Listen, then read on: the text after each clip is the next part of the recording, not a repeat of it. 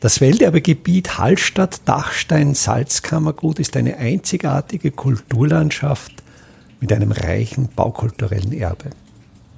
Mein Name ist Friedrich Idam und ich stelle Ihnen in jeder Episode einen neuen Aspekt unseres Welterbes vor. Über die Soleleitung, den sogenannten Strähn, der an der Wende vom 16. zum 17. Jahrhundert zwischen Hallstatt und Ebensee errichtet worden ist, habe ich schon eine eigene Episode gemacht. Ich stelle dazu einen Link in die Show Notes.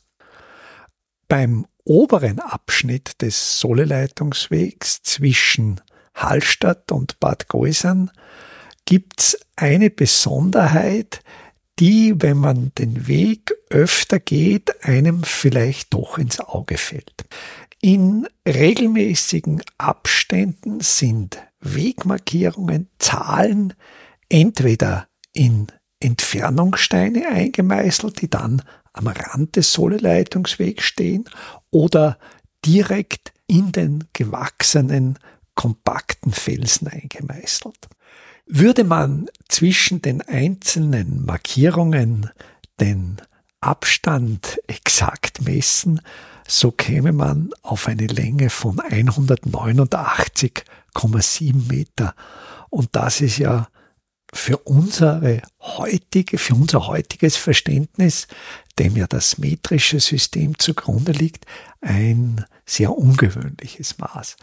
Das metrische System wurde in Österreich relativ spät eingeführt. Das metrische System ist ja eine Erfindung der französischen Revolution an der Wende vom 18. zum 19. Jahrhundert, so wie man eben im Zuge der französischen Revolution eine neue Zeitrechnung mit einem neuen Kalender einführte, so wie man ein neues Rechtssystem, den Code Napoleon, einführte, so führte man auch das metrische System ein. Und Österreich brauchte dann doch nahezu 70 Jahre, um dieses System zu übernehmen. Und andere Länder, wie zum Beispiel das Vereinigte Königreich, die haben ja noch immer das alte System. Also in Österreich gab es 1871 ein Reichsgesetz, in dem wurde zumindest für den cisleidanischen Teil, also für die österreichische Reichshälfte festgelegt, dass ab dem 1. Jänner 1876 das metrische System in Kraft zu treten habe. Davor gab es ein System, das war auch schon im Reich vereinheitlicht. Wenn man jetzt noch weiter ins Mittelalter zurückgeht, da gab es ja diese lokalen nicht-metrischen Systeme, die Systeme wurden dann im Laufe der Neuzeit vereinheitlicht und so ab der Mitte des 18. Jahrhunderts bis eben ins zweite Drittel des 19. Jahrhunderts gab es das System des Wiener Klafters und dieser Wiener Klafter hatte eine Länge nach heutigem System von 189,7 Zentimeter und wenn man sich jetzt diese 189,7 Zentimeter in Verbindung zu den 189,7 Metern stellt, die diese Wegmarkierungen voneinander entfernt. Da erschließt sich relativ einfach der Faktor 100, der dazwischen liegt. Also alle 100 Klafter wurde eine solche Wegmarke angelegt und für 100, da gibt es ja diese Vorzahl Hektar, wir kennen das vielleicht noch von den Hektolitern und daher spricht man von den sogenannten Hektoklaftern. Und da gibt es eine Möglichkeit, diese Hektoklaftersteine, über die es leider keine schriftlichen Quellen gibt, gibt es doch eine Möglichkeit zu datieren.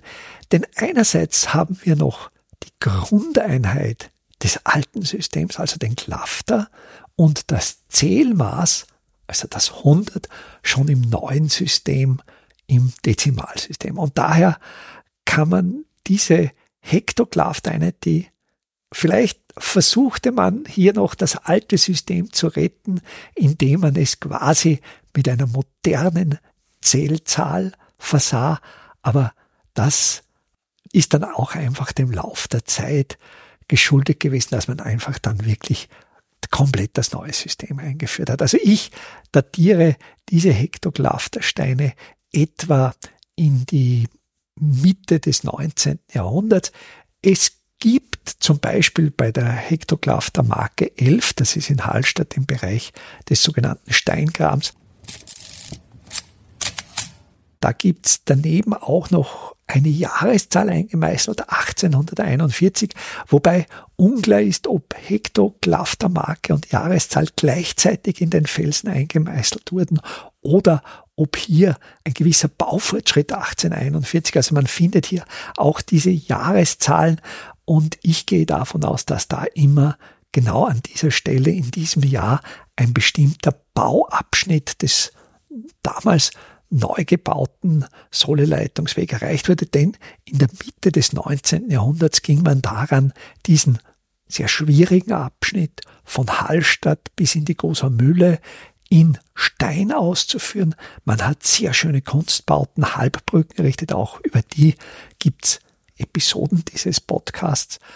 Die Hektoglaphtersteine sind aus einem festen, kompakten Kalkstein geschlagen. Auch das ein Indiz, was in die Zeit des 19. Jahrhunderts oder des frühen oder die Mitte des 19. Jahrhunderts weist, weil ab den 1870er Jahren, ab dem Zeitpunkt, wo die Eisenbahn bis Hallstatt fuhr, da wurden dann solche Steine vornehmlich aus Granit gefertigt. Also diese Hektoglaphtersteine sind aus Kalkstein, besitzen einen quadratischen Grundriss, ragen gut würfelhoch aus dem Boden heraus, sind natürlich im Grunde tief, haben ein Fundament und sind mit einer dreidimensionalen Serliana bekrönt. Also es gibt am Rand einen kurzen, geraden Absatz und dann wölbt sich ein Korbbogen drüber und in der Schauseite, im Kopf,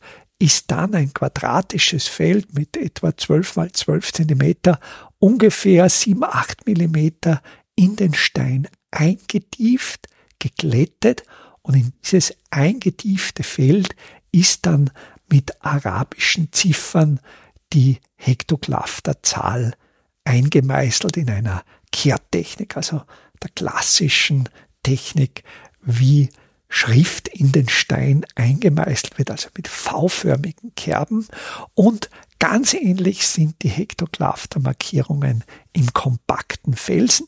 Dort, wo der Fels so fest ist, dass er gut für eine solche Steinmetzarbeit geeignet ist. Da wurde eben kein eigener Stein gesetzt, sondern da wurde einfach in die Felswand eine gleich große Vertiefung, eben 7, 8 Millimeter tief, eingemeißelt, geglättet und in diese Fläche auch die Hektoglaphterzahl eingemeißelt in einer Kehrtechnik. Was vielleicht heute auffällig ist, ist die blaue Farbe dieser Hektoglaphtermarken und die stammt aus der Zeit der Neulegung der Sohleleitung ab 1998, wo eben auch alle Hektoglaphter-Marken exakt eingemessen wurden. Und da hat der damalige Vermessungsgehilfe, der Figurant, besseren Sichtbarkeit willen alle diese Hektoglaphter-Marken mit blauer Sprühfarbe angesprayt. Gefährdet war die Sohleleitung sehr stark durch Steinschlag. Und jener Teil der Sohleleitung, der bergseitig gelegen ist, der ist natürlich quasi im Schatten des Hanges, im Steinschlagschatten, während jener Teil des Weges, der talseitig, seeseitig liegt, der ist natürlich durch Steinschlag wesentlich stärker gefährdet. Und das lässt sich auch belegen.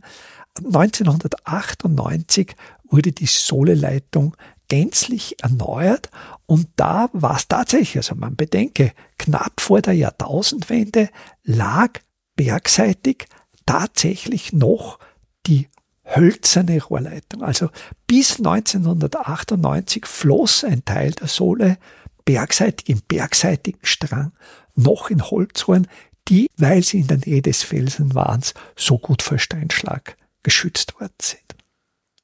Im Zuge dieser Neulegung des Sohleleitungswegs 1998 wurden auch alle Hektoglaphter-Marken exakt eingemessen. Es konnte nah natürlich auch messtechnisch belegt werden, wie genau schon zur damaligen Zeit gearbeitet wurde. Es gibt einen Plan aus dem Jahr 1885, der von Karl Schrammel gezeichnet wurde, auf dem sind diese Hektoglaphter-Marken eingetragen. Und zwar begann der Nullpunkt dieser Zählung, war in Hallstatt am Salzberg. Da gab es beim Mundloch des Maria-Theresien-Horizonts, das ist der Horizont, wo heute die Fremdenbefahrung herauskommt. Dort gab es sehr, sehr große Sohlestuben aus etwa Mitte des 18. Jahrhunderts und diese Sohlestuben dienten dazu, wenn es irgendwelche Probleme, Beschädigungen beim Strähen gab, dass man hier die Sohle zwischenspeichern konnte. Also bei diesen Sohlestuben war der Nullpunkterzählung und dann wurde eben alle 100 Klaft eine solche Marke gesetzt und nach etwa 50 Hektoglaftern war man in Bad Geusern im Bereich des sogenannten Hinlaufs.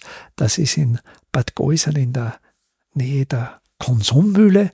Für diesen Abschnitt der Sohleleitung war auch die Hallstätter Verwaltung zuständig. Ich weiß nicht, ob es in den anderen Abschnitten des Sohleleitungswegs, also weiter in Goisen, Ischl und Ibensee, ob es dort auch solche Hektoglaphter-Markierungen gibt. Vielleicht weiß der eine oder andere oder Hörerin darüber zu berichten und ich würde mich sehr freuen, wenn ich dazu eine Rückmeldung bekommen würde. Der Grund, die, die Ursache, warum diese Hektoglaphter-Markierungen angebracht worden sind, liegt darin, dass man bestimmte Stellen der Sohleleitung exakt benennen kann. Es gab ja Personal, welches regelmäßig die Sohleleitung kontrollierte, die sogenannten Strennwärter, und die waren natürlich dazu beauftragt, Schadstellen am Strenn zu entdecken, Stellen, wo die Sohle verloren ging, und die arbeiteten auch auf Provisionsbasis. Also die bekamen für ihre Leistungen, wenn sie gut arbeiteten, einen höheren Lohn. Und da war es natürlich wichtig, wenn die Meldung erstatteten, wo ein Schaden ist, diesen Schaden genau benennen zu können. Und wenn alle grob 189 Meter eine solche Markierung war, dann war es für den Strennwärter relativ einfach zu lokalisieren, wo ist der Schaden und mit Hilfe dieses Systems konnten dann die Beschädigungen der Sohleleitung doch relativ schnell behoben werden. Welterbe Hallstatt erscheint alle 14 Tage neu.